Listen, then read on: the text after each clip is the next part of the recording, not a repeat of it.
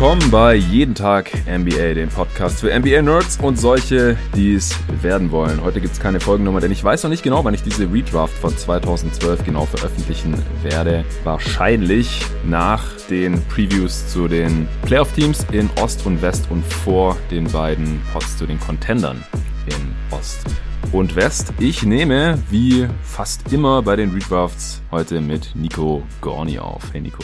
Hi Jonathan. Ja, heute geht's um 2012. Ich habe ja abstimmen lassen auf Steady HQ unter den Leuten, die diesen Podcast hier finanziell supporten. Und 2012 hat gewonnen. Du hast gewonnen gegen Hassan und 1997. Herzlichen Glückwunsch, Nico. Yes.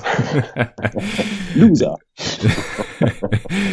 ja, äh, Hassan hat sogar noch ein bisschen äh, Wirbel auf Twitter gemacht gehabt, aber die 97er Draft wird auf jeden Fall auch kommen. Also auch die Oldschool-Fans werden auf ihre Kosten kommen. Das wird dann höchstwahrscheinlich im Januar passieren und auch mit Arne wird es noch eine Redraft geben. Das ist dann die 1999er Draft. Arne habe ich jetzt hier aber erstmal für fast die gesamte Eastern Conference für die Previews gebucht gehabt im Dezember und äh, mit dir werde ich auch noch eine Preview aufnehmen. Aber jetzt heute geht's erstmal um die 2012er Klasse. Die Folge heute wird mal wieder präsentiert von NBA 2K21.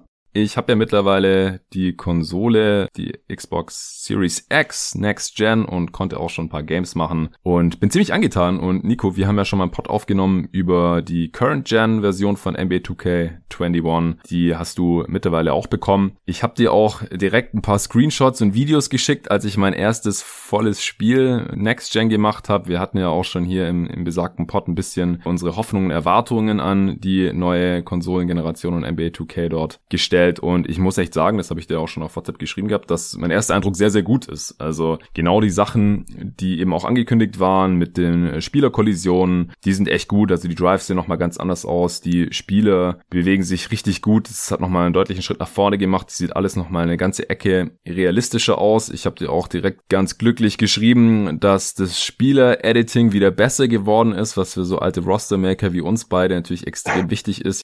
Je einfacher das ist, desto mehr Bock macht das. Und ich habe jetzt auch schon direkt angefangen, mit ein, zwei Attributen einfach direkt äh, die ganze Liga durchzuranken, beziehungsweise nach Position habe ich das dann gemacht. Ich fange da mal ganz gerne mit der Defense an. Und ich muss aber auch sagen, dass die Werte ziemlich gut gelungen sind dieses Mal. Also da gab es echt wenige, wo ich dachte, warte mal, das passt ja überhaupt nicht. Also das sieht auch schon sehr viel besser aus als die letzten Jahre. Und sie haben da ja anscheinend auch nochmal einen neuen Fokus drauf gelegt. Auch die äh, Tendenzen sollen ja jetzt für die Next Gen äh, komplett überarbeitet werden in den nächsten Wochen und Monaten. Also das ist wohl ein längeres Projekt, weil da irgendwie eine Person dran sitzt, die sie auch extra zu dem Zweck eingestellt haben. Also aus unserer Sicht alles relativ traumhaft. Insgesamt war ich da auch echt zufrieden mit dem ersten Game. Ich habe meine Phoenix Suns gezockt gegen die Minnesota Timberwolves und habe da auch an den Slidern eigentlich fast gar nichts verändert gehabt. Das hat sich wirklich gut gespielt. Also die haben versucht, viel über Cat zu spielen, relativ viel über den Low Post. Da hatte ich kurz Angst, dass es vielleicht wieder diese alte 2K-Krankheit ist, dass die zu sehr über den Post spielen wollen. Aber das hat auch wirklich sehr gut geklappt. Ich habe dann auch irgendwann versucht, Cat zu doublen und habe von den ganzen schlechteren Shootern der Wolves weggeholfen, wie eben äh, Culver und Okogi und Rubio und deswegen haben die Wolves auch relativ viele Dreier genommen, die dann aber nicht besonders gut getroffen. Im Endeffekt hat Cat trotzdem total dominiert, also mit Aiden habe ich den nicht so richtig in den Griff bekommen, ehrlich gesagt. Und auf der anderen Seite bin ich mit meiner Offense nicht so richtig ins Game reingekommen, aber ich habe da schon sehr viel ausprobiert, viel gegameplant und on-the-fly-Coaching-Sachen verändert und versucht und so. Also ich kann mir auch vorstellen, dass äh, dir dieses Game dann richtig zusagen wird und ich freue mich schon, wenn wir das erste Mal zocken können. Oh ja, ich auch. okay, das soll es auch schon gewesen sein. Also NBA 2K21 für die Next Gen, wenn ihr schon eine der Glücklichen seid, die schon eine PS5 oder Series X ihr eigen nennen können oder Series S, da kann man sie auch drauf zocken. Dann wünsche ich euch viel Spaß beim Zocken, wenn ihr das Game auch schon habt. Ich habe ja auch schon eins an einen glücklichen Hörer verlosen können, an einen Supporter.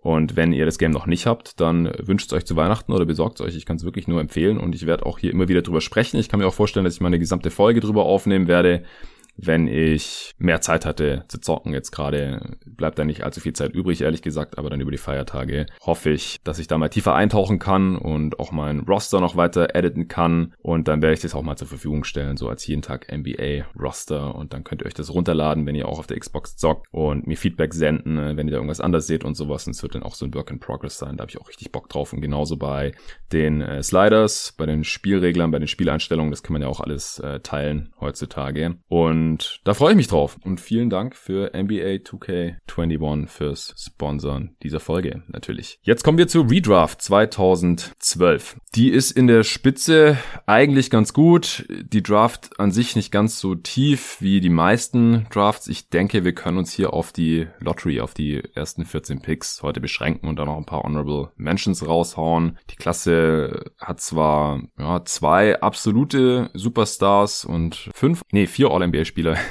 sechs All-Stars insgesamt, ich kann nicht zählen. Äh, ist damit nicht ganz so stark wie zum Beispiel die Redraft 2011, die wir in der letzten Redraft ja zusammen äh, besprochen hatten. Wie ist dir denn 2012 noch in Erinnerung? Mm, also spielertechnisch erinnere ich mich eigentlich nur so richtig an das Super-Duo von Kentucky, eben Anthony Davis und äh, Michael Kidd Gilchrist. Woran ich mich aber vor allen Dingen eher erinnere, ist, dass es die erste Draft der Nets war, also der Brooklyn Nets. Ja, äh, stimmt. Brooklyn Nets Mhm. und auch das letzte Jahr für die New Orleans Hornets. Das war de dementsprechend auch krass, weil sie eben den First Pick hatten und äh, danach dann eben zu den Pelicans wurden, ein Jahr später. Ähm, das ist mir vor allen Dingen hängen, hängen geblieben. Spielerisch aber eben tatsächlich nur Davis und ähm, Michael Kidd Gilchrist, weil ich mich ja eben auch nicht so wirklich mit Prospects immer auseinandersetze im Fall of der Draft und äh, auch College-Spiele nicht verfolge. Das hat sich aber dann doch irgendwie festgesetzt.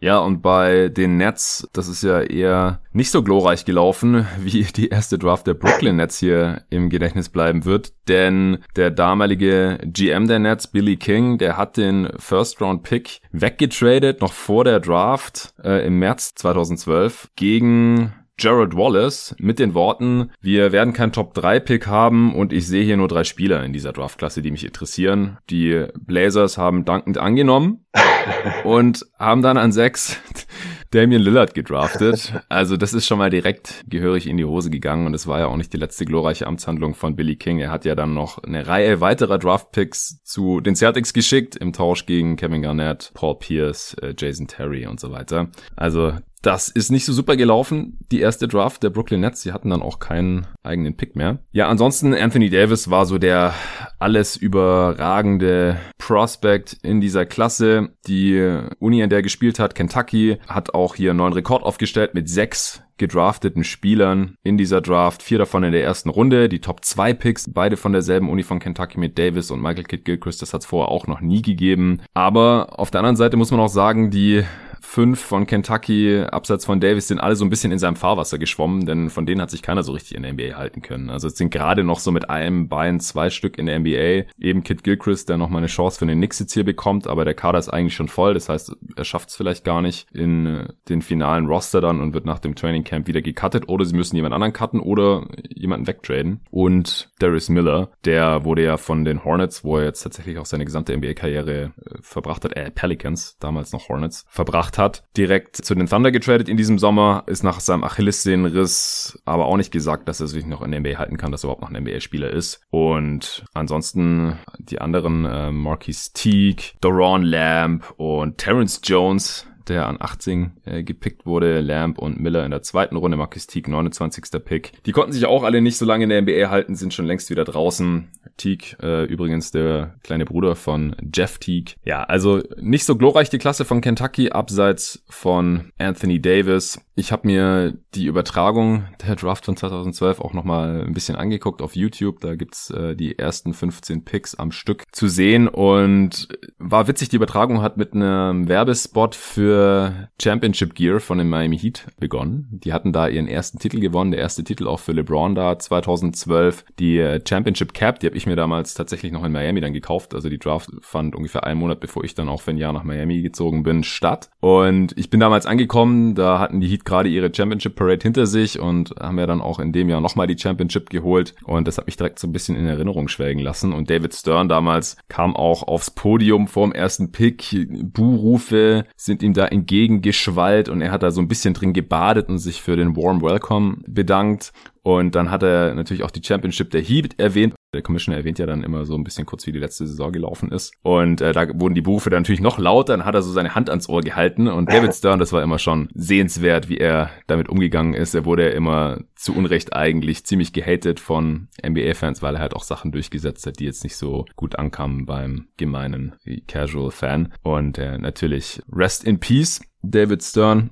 Ja, was habe ich noch in Erinnerung? Also ansonsten muss man einfach nur sagen, Anthony Davis war halt so der Consensus First Pick. Da gab's eigentlich gar keine Frage. Er hatte einen riesigen Hype, ist auch der einzige Spieler gewesen, der auf dem im Go-To-Guys Draft Power Ranking, das es damals ja zum zweiten Mal gab, als Superstar schon geführt wurde und halt auch so der Spieler der letzten zehn Jahre, der diesen Hype erstens erfahren hat und zweitens dem eigentlich auch gerecht wurde. Also bei dem einen oder anderen ist jetzt natürlich noch nicht sicher. Bei Zion oder so kann es vielleicht in eine ähnliche Richtung gehen, aber da äh, müssen wir jetzt natürlich erstmal noch abwarten. Ja, es ist am Ende halt wirklich selten, ne, dass diese Consensus First Picks am Ende dann halt auch entsprechend abliefern. Und wie du schon gesagt hast, ist natürlich schwer, dass so im Nachhinein äh, dauert es natürlich immer ein paar Jahre, bis man sich da ansatzweise ein Urteil bilden kann. Aber ich finde es immer wieder auffällig, dass ein Spieler wie Anthony Davis, der mit entsprechenden Vorschluss äh, Lorbeeren in die Liga kommt, dann eben auch entsprechend abliefert. Ja.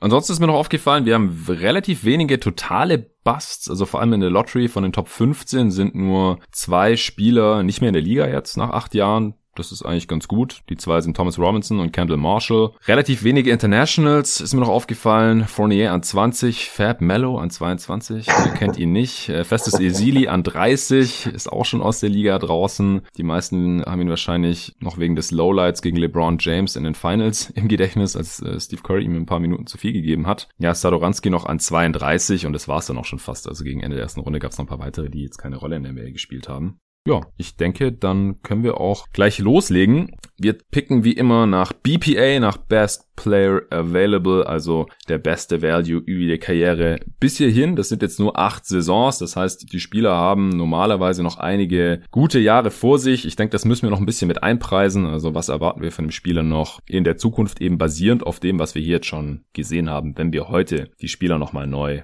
picken würden. Verletzungen können wir natürlich nicht rückgängig machen, wollen wir auch nicht. Wir sind keine Wunderheiler oder irgend sowas. Wir müssen natürlich hier mit einpreisen, wenn Spieler irgendwie verletzungsanfällig waren oder irgendwas Chronisches haben oder ja, ständig einfach Spiele gefehlt haben und haben sie dann natürlich auch keinen Wert und das fließt hier mit ein. Wir haben uns jeder ein Big Board vorbereitet. Wie gesagt, wir wollen jetzt einfach mal die Lottery durchpicken, die ersten 14 Picks im Wechsel. Letztes Mal durftest du anfangen bei der Reach of 2011, hast dann 1 Kawhi Leonard gepickt, jetzt bin ich dran und darf für die New Orleans Hornets damals noch zum letzten Mal, ab 2013 dann New Orleans Pelicans, wieder an eins picken und ich nehme wieder Anthony Davis. Ich glaube, das ist kein kontroverser Pick. Wir hatten es ja gerade schon angesprochen. Er ist so einer der wenigen Spieler, die diesen Number One Pick Hype bekommen hatten und dem dann auch wirklich gerecht geworden sind. Aller spätestens jetzt in der gerade abgelaufenen Saison, wo er auch NBA-Champ geworden ist, als 1B neben LeBron James bei den LA Lakers. Aber er ist ja der Sache auch schon bei den Hornets und den Pelicans gerecht geworden. Es war klar, er ist ein absoluter Superstar, vielleicht der talentierteste Spieler der gesamten Liga, weil er einfach an beiden Enden des Feldes sehr, sehr komplett und dominant ist, da diverse Elite-NBA-Skills mitbringt, hat er als bester Spieler eines guten Playoff-Teams funktioniert, Leider war das Management nicht ganz so kompetent in New Orleans über lange Jahre, haben da so ein bisschen die falschen Spieler bezahlt, die auch nicht wirklich fit bleiben konnten. Ryan Anderson, Eric Gordon. Und deswegen hat es dann auch das eine oder andere Mal gar nicht mal für die Playoffs gereicht. Dann mit Drew Holiday ist man zweimal in die Playoffs gekommen und hat ähm, dann auch einmal die Blazers ja sweepen können, ist dann an den Warriors gescheitert. Das andere Mal ist man direkt in der ersten Runde an den Warriors gescheitert, aber Davis sah da auch schon immer sehr, sehr gut aus. Also das konnte man ihm schwerlich anlasten. Da war dann einfach auch das Team nicht gut genug. Und jetzt als, ja, so 1B oder zweite Option, ein Ballhändler ist er einfach nicht. Also er kann schon erste Option sein. Wie gesagt, kommt locker auf 28 Punkte pro Spiel, ist auch ein stark verbesserter Passer die letzten Jahre. Aber neben einem Superstar-Playmaker wie LeBron, da funktio funktioniert er einfach perfekt. Defensiv kann er alles, ist ein Elite Rim Protector, ein defensiver Playmaker, der kann auch nicht nur switchen, sondern auch mal einen gegnerischen Superstar-Wing ein ganzes Finals-Spiel lang verteidigen, wie er das gegen Jimmy Butler gemacht hat. Und wie viele Bigs können das bitte? Also nicht nur jetzt gerade, sondern in der NBA-Geschichte. Also wenn es noch mehr konnten, dann hat man das einfach nie gesehen. Jetzt gerade könnte ich mir das vielleicht noch bei Bam Adebayo vorstellen oder bei Janis, wenn man den als Big sehen möchte. Die haben das aber beide noch nicht gezeigt. Also hängt natürlich dann auch vom Coach ab, ob er da dann die Eier hat, sowas mal zu machen über ein ganzes Spiel. Von Davis haben wir es halt gesehen und das ist halt schon richtig krass, dass er dann auch so ein Wing konstant am Flügel verteidigen kann, am Perimeter, auch wenn Butler jetzt nicht so der heftige Shooter ist. Ja, eigentlich fällt dann da nur KG ein, noch so in den letzten 20 Jahren. So, und auch das Gefühl hatte, der kann auch so an den Perimeter rausgehen und Guards vor sich halten, regelmäßig, wo bemerkt. Ja, aber über ein ganzes Spiel lang hat er. Hat er wahrscheinlich, ja, aber waren noch andere Zeiten, ne? Mm, ja, genau. Nicht, Könnte es wahrscheinlich schon, aber du hast recht, da fehlt dann tatsächlich auch die Sample Size, um das wirklich beurteilen ja. zu können. Also ganz früh in seiner Karriere, da galt Garnett ja sogar noch so ein bisschen als Wing, Small Forward, hat teilweise neben zu anderen Bigs gespielt und sowas. Aber da muss ich zugeben, habe ich nicht genug Spiele gesehen, um das wirklich be beurteilen zu können. Und da gab es halt auch noch viele Spieler äh, auf der 3, die heute auch eher als Vierer durchgehen würden. Er ist mein Favorit für einen Defensive Player of the Year dieses Jahr, denn er hat da jetzt wirklich den Hype bekommen in den Playoffs und Janis wird es wahrscheinlich nicht nochmal werden und mal sehen, was es da noch so an Kandidaten gibt. Äh, kommt ja auch immer auf die Team Defense an, aber ich denke, es ist jetzt aktuell Davis Titel, den er nur verlieren kann. Ja, er ist extrem effizient natürlich, äh, trotz hohem offensiven Outputs, Offensivrating von 117 über die Karriere, das ist extrem effizient. Also ist für mich ganz klar der erste Pick hier, 2012 weiterhin. Ja, da würde mich in dem Zusammenhang Zusammenhang ähm, direkt auch nochmal interessieren, du hast es eben angesprochen, auch als erste Option, da hat er ja auch schon wirklich auch in den Playoffs stellenweise tolle Leistungen gezeigt. Trotzdem jetzt auch so nach diesem Jahr, wo er dann direkt Champion geworden ist, dann halt eben ähm, neben LeBron James, würdest du sagen, Davis könnte Stand jetzt erste Option eines Contenders sein? Ja, es kommt drauf an. Ich glaube, er könnte halt auch neben einem Playmaker, der nicht einer der besten aller Zeiten ist wie LeBron, ja. ähnlich gut funktionieren. Ja. Dann äh, bräuchte er halt natürlich auch einen Haufen Shooting um sich herum, wahrscheinlich auch mehr als die Lakers jetzt hatten. Aber ich kann es mir zumindest schon vorstellen. Eigentlich Haben wir jetzt natürlich noch nicht so gesehen, weil er halt blöderweise zweimal gegen die Warriors ran musste, die halt so ungefähr das beste Team aller Zeiten waren. Aber wie gesagt, da mache ich ihm jetzt halt nicht so den, den großen Vorwurf. Also er hat in den Playoffs mit New Orleans, das waren halt einmal vier Spiele, einmal neun, hat er in genau dieser Rolle 32 und 30 Punkte pro Spiel aufgelegt und mit einem 116 und 111er Offensivrating. Also das reicht mir ehrlich gesagt jetzt mal, um diesen Case zu machen. Zusammen halt mit dem Skillset, das wir sehen. Also er ist halt jetzt ja. nicht der Playmaker wie Kevin Garnett, ja, mit dem man ihn vielleicht ein bisschen vergleichen kann vom Skillset her, der halt regelmäßig seine fünf oder mehr Assists pro Spiel rausgehauen hat. Das ist Davis halt noch nicht. Da ist sein Höchstwert bei den Pelicans so knapp vier gewesen in, in der letzten Saison vor dem Trade zu den Lakers. Jetzt bei den Lakers sind es ein bisschen mehr als drei. Aber wie gesagt, da lässt man das halt auch eher dann LeBron James machen. Ja, ich möchte nochmal ganz stumpf ähm, zum Abschluss zu AD, ähm, weil man immer wieder betonen muss, auch wie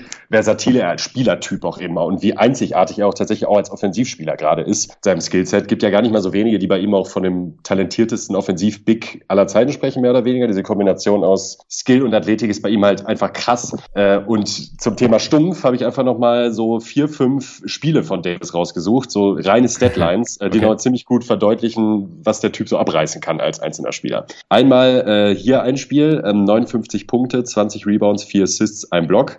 Okay. Dann 53 Punkte, 18 Rebounds, 3 Assists, 5 Blocks. Mhm. 50 Punkte, 15 Rebounds, 5 Assists, 5 Steals, 4 Blocks. Oh, fast ein 5 by 5 mit 50 Punkten. Ja, das war und krass. 36, 14, 7 und 8. 8 also Blocks, ja. äh, der kann sowohl defensiv als auch offensiv Insane. absolut dominieren. Und äh, das auch im selben Spiel, wo man merkt. Und ich glaube, da ist er tatsächlich in dieser Form ähm, aktuell auch der einzige einzige Spieler in der Liga, trotz Janis, der das kann in der Form. Ja, ja, wir hatten ja auch eine lange Diskussion, AD oder Janis und ist natürlich Recency Bias jetzt nach den letzten Playoffs, ja, ja. aber das ist halt gerade der Body of Work, wie man so sagt. Janis hat auch noch nicht viel mehr in den Playoffs gerissen als AD bei den Pelicans, ehrlich gesagt. Nee. Ja, ansonsten siebenmal All-Star, viermal All-NBA, viermal All-Defensive Team, dreimal die meisten Blocks der Liga gehabt, 2012, 13 auch direkt im All-Rookie-Team gewesen, aber nicht Rookie of the Year, das waren andere Spieler tatsächlich. 2016, 17 war auch All-Star Game MVP. Musstest du überlegen hier an eins? nee. Also kurz habe ich überlegt. Wirklich?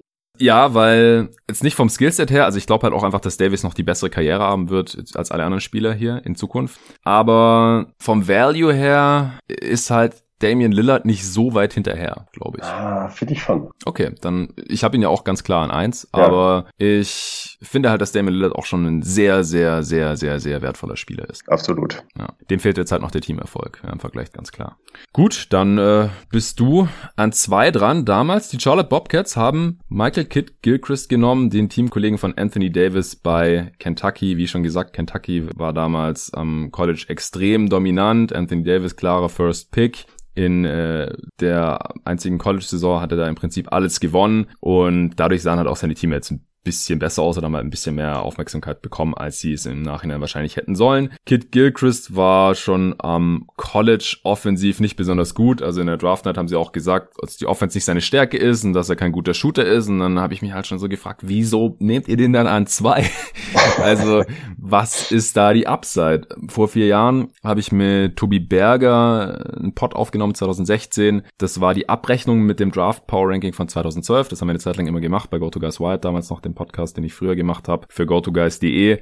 Und da haben wir immer geschaut, haben wir die Spiele einfach nochmal neu eingeordnet nach den ersten vier Jahren, also im Prinzip nach dem Rookie-Contract. Und da haben wir bei Kit Gilchrist noch gesagt, ja, sieht immerhin momentan so aus, als könnte er so Richtung Tony Allen gehen, weil er halt wirklich ein sehr, sehr dominanter Defender war noch bei den Bobcats, wenn er fit war. Er hatte halt auch ziemlich viele Spiele verpasst, hatte Schulterprobleme und hat aber halt auch Saisons gehabt, wo er so 13, 14 Punkte pro Spiel gemacht hat, also mehr als Tony Allen. Und da habe ich gesagt, ja gut, wenn er halt ein Tony Allen ist, der mehr scored und äh, auch Vierer verteidigen kann, dann ist es immerhin kein Bust und nicht ganz so schlimm hier an zwei. Aber jetzt so im Nachhinein, wie dann die Karriere jetzt in den letzten vier Jahren noch verlaufen ist, sodass er immer weiter abgebaut hat und dann halt auch in Charlotte keine Spielzeit mehr bekommen hat, dann im Endeffekt entlassen wurde und dann von den äh, Mavs nochmal aufgesammelt wurde und jetzt halt irgendwie von den Knicks noch einen ungarantierten Vertrag anbekommen hat. Also der ist halt wirklich schon so gut wie raus aus der Liga. Und das ist ein Riesenproblem gewesen für die ja. Charlotte Bobcats. Die hatten immer wieder Pech mit ihren hohen Picks. Also hohe Picks hatten sie eigentlich genügend. Wir hatten hier ja auch in den Redrafts immer wieder drüber gesprochen, haben aber halt selten einen guten Pick da gemacht. Eigentlich nie.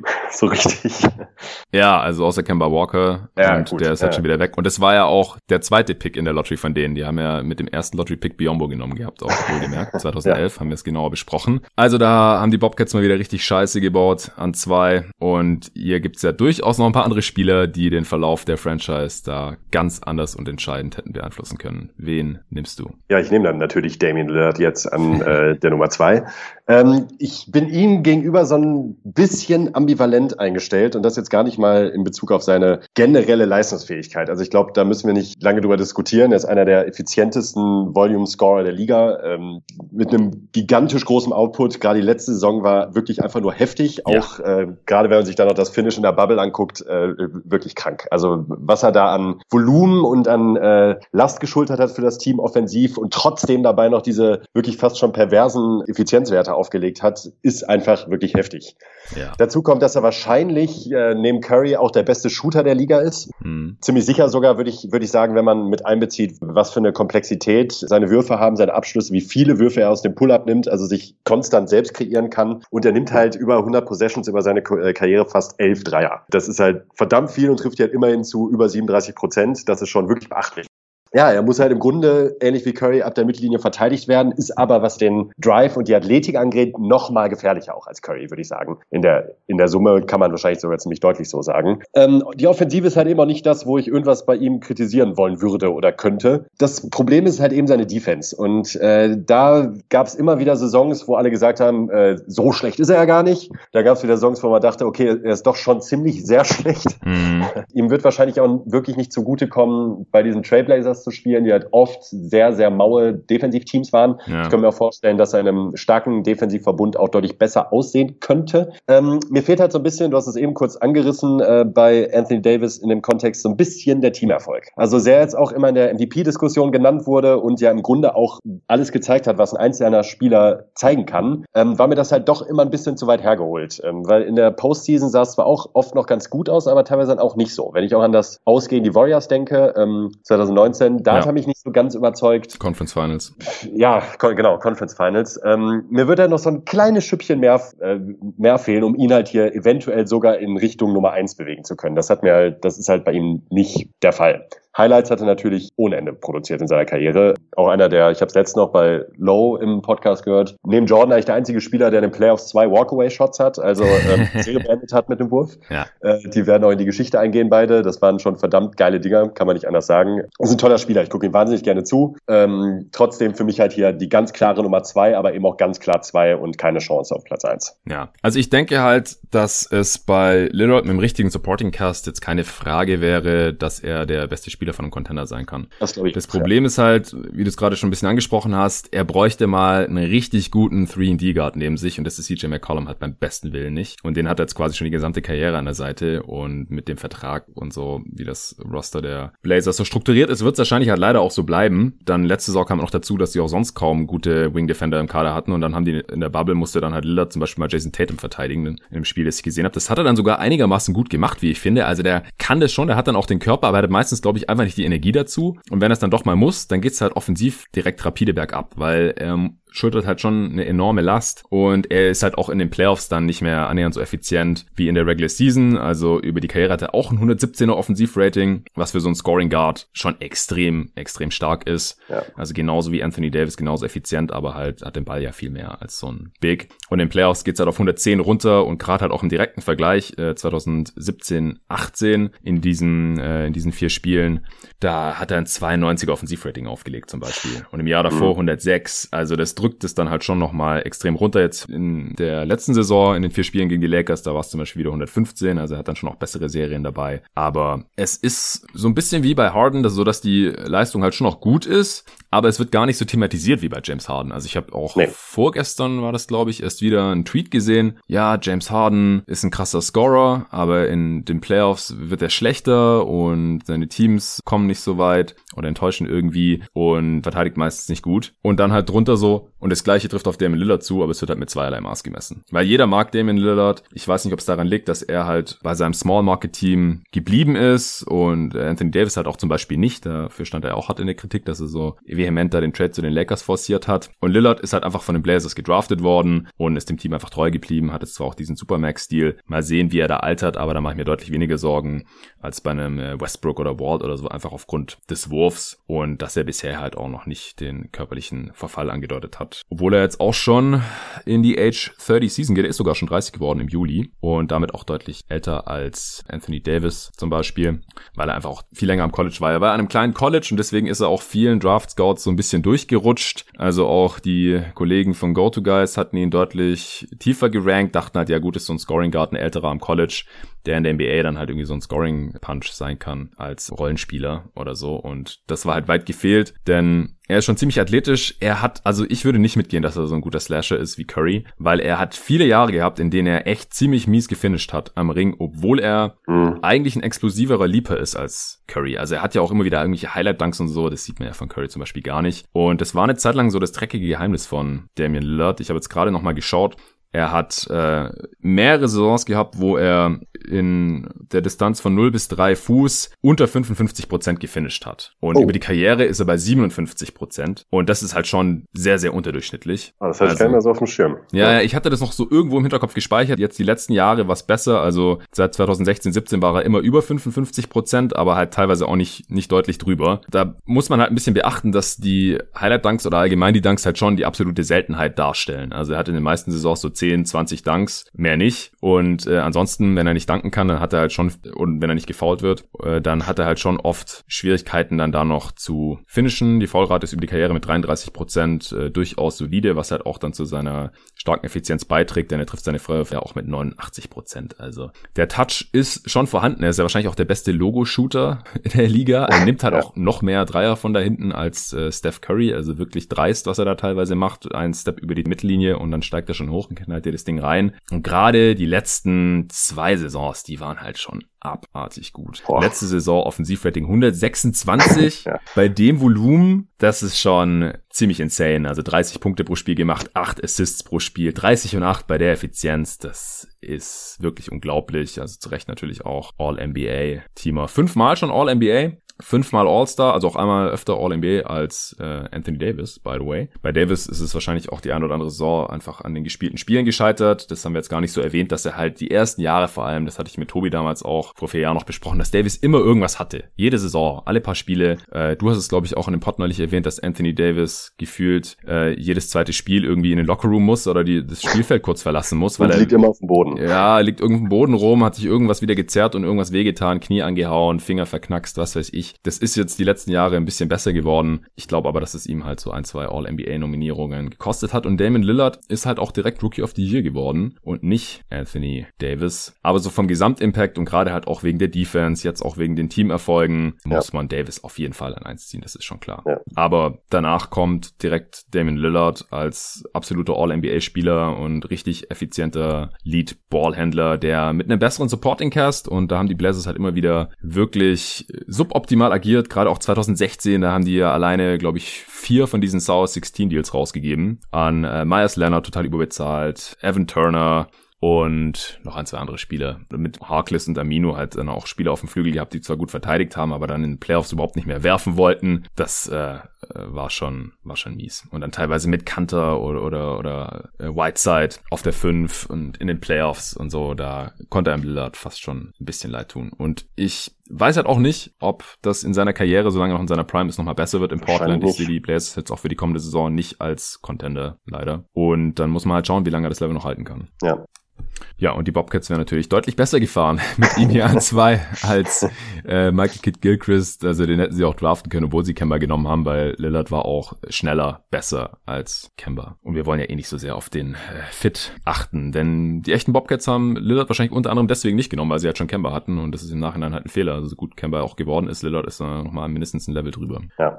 Gut, an drei damals die Washington Wizards Bradley Beal von Florida. Das war natürlich ein sehr solider Pick. Er ist auch einer der besseren Spieler hier in der Class. Ich habe auch überlegt, ob ich den nicht einfach wieder nehmen soll, aber ich muss Draymond Green nehmen. Wurde damals an 35 von den Golden State Warriors gepickt. Du hattest wahrscheinlich Angst, dass du, dass wenn du ihn jetzt hier nicht nimmst, dass wir dann wieder Shitstorm auf, auf Twitter. Ja, ja also ich war mir halt, ich, ich, ich war mir halt extrem unsicher, ob ich Draymond oder Bradley Beal nehmen möchte an drei und bin halt super dankbar, dass du mir jetzt die Entscheidung einfach abnimmst und ich nachher im Grunde ja sagen kann, was ich will. ja, also ich muss auch nochmal dazu sagen, wir haben ja letztes Mal Clay nur an drei gedraftet und äh, es kam wohl beim einen oder anderen so an, als würden wir Clay Thompson so den Star-Status komplett absprechen und das haben wir aber nicht getan. Wir haben ein paar Mal gesagt, er hat nicht das klassische Skillset von einer ersten Option oder von einem Superstar oder er ist halt ein elitärer Rollenspieler im Prinzip, aber das liegt halt an seinem Skillset und dass er halt irgendwie 70 Prozent seiner Würfe von jemand anderen aufgelegt bekommt. Klar, er bewegt sich super und ist ein super Cutter und ein starker Defender und einer der besten Catch-and-Shooter der Liga-Geschichte. Aber er ist halt stark abhängig von seinen Mitspielern und deswegen, wenn man ihn als erste Option hat, dann keine Ahnung, ob das funktioniert. Und was anderes haben wir nicht gesagt. Wir haben es einfach nie gesehen und werden es auch nie sehen, weil er einfach nur in Golden State so funktioniert hat. Ich habe dann auch noch eine Umfrage gemacht auf Twitter und ich glaube, es waren so fast 70 Prozent, die gesagt haben, in einem anderen Team, in einem anderen Setting als Golden State hätte er nicht so gut funktioniert. Und das hat er im Prinzip nur das bestätigt, was wir im Pod so gesagt haben und deswegen haben wir halt nicht an zwei genommen, sondern Jimmy Butler, dann aber schon an drei genommen, noch vor Kyrie Irving zum Beispiel, was dann auch wiederum manche nicht verstehen konnten. aber dabei bleibe ich auf jeden Fall. Ja, ich auch. Auf jeden Fall mussten wir uns da diversen Diskussionen stellen, die teilweise auch sehr emotional wurden und ich glaube, da, da wurden wir einfach ein bisschen missverstanden. Ich habe dann sogar den Pod nochmal gehört und die ganzen Stellen rausgeschrieben mit Timestamp. So, ey, das haben wir gesagt und das haben wir nicht gesagt. Bitte richtig verstehen. Und bei Draymond hätte das jetzt halt wieder in dieselbe Richtung gehen können, weil auch er ist halt in der für ihn perfekten Situation gelandet in Golden oh. State. Er kam halt irgendwie als verkappter Tweener in die Liga, der nicht werfen konnte und dann war halt so die Frage, welche Position spielt er und was macht er offensiv? Und die Antwort ist halt er funktioniert super als Passer und Ballmover und aus dem Short Roll und in Transition und er trifft ab und zu mal einen Dreier und das reicht dann halt auch schon. Ist nicht schlimm, wenn er nicht zweistellig punktet, wenn du halt die Splash Bros neben dir hast. Und ich habe dann halt auch überlegt, jetzt hier bei Washington neben John Wall hätte das mit Sicherheit nicht genauso gut funktioniert, weil er einfach so sehr auch von Steph Curry und Clay, weil diese Skillset einfach so perfekt ineinander gegriffen oh, haben. Ja. Und es wäre halt mit allen anderen Duos in der Liga wahrscheinlich nicht so gut gelaufen und mit John Wall zusammen auch nicht, aber ich kann mir halt vorstellen, dass es irgendwie funktioniert hätte. Und vielleicht dann auch besser als mit Bradley Beal, weil das war jetzt auch nicht so das Gelbe vom Ei, also mal abgesehen davon, dass die irgendwie nicht miteinander klarkamen, die waren zwar immer wieder in den Playoffs, aber haben da dann auch nicht so super viel gerissen. Und vor allem Bradley Beal hat auch ein paar Jahre lang gebraucht, bis er auch wirklich ein effizienter Scorer geworden ist. Und er ist halt in erster Linie ein Scorer. Und es wäre jetzt halt auch ein bisschen Recency Bias gewesen zu sagen, ja, Bradley Beal ist ein effizienter 30-Punkte-Scorer und hat als erste Option funktioniert und war effizient und alles. Und Draymond Green war richtig kacke jetzt letzte Saison ohne Clay und Curry. Aber Draymond Green hat halt in den Playoffs schon so viel bewiesen und absolut absolute Monster Games gehabt, ist ein Defensive Player of the Year. Also das kann ja nicht mal Anthony Davis von sich behaupten, Stand heute. Super lange Arme, Steel Champ. Steel Champ mal gewesen.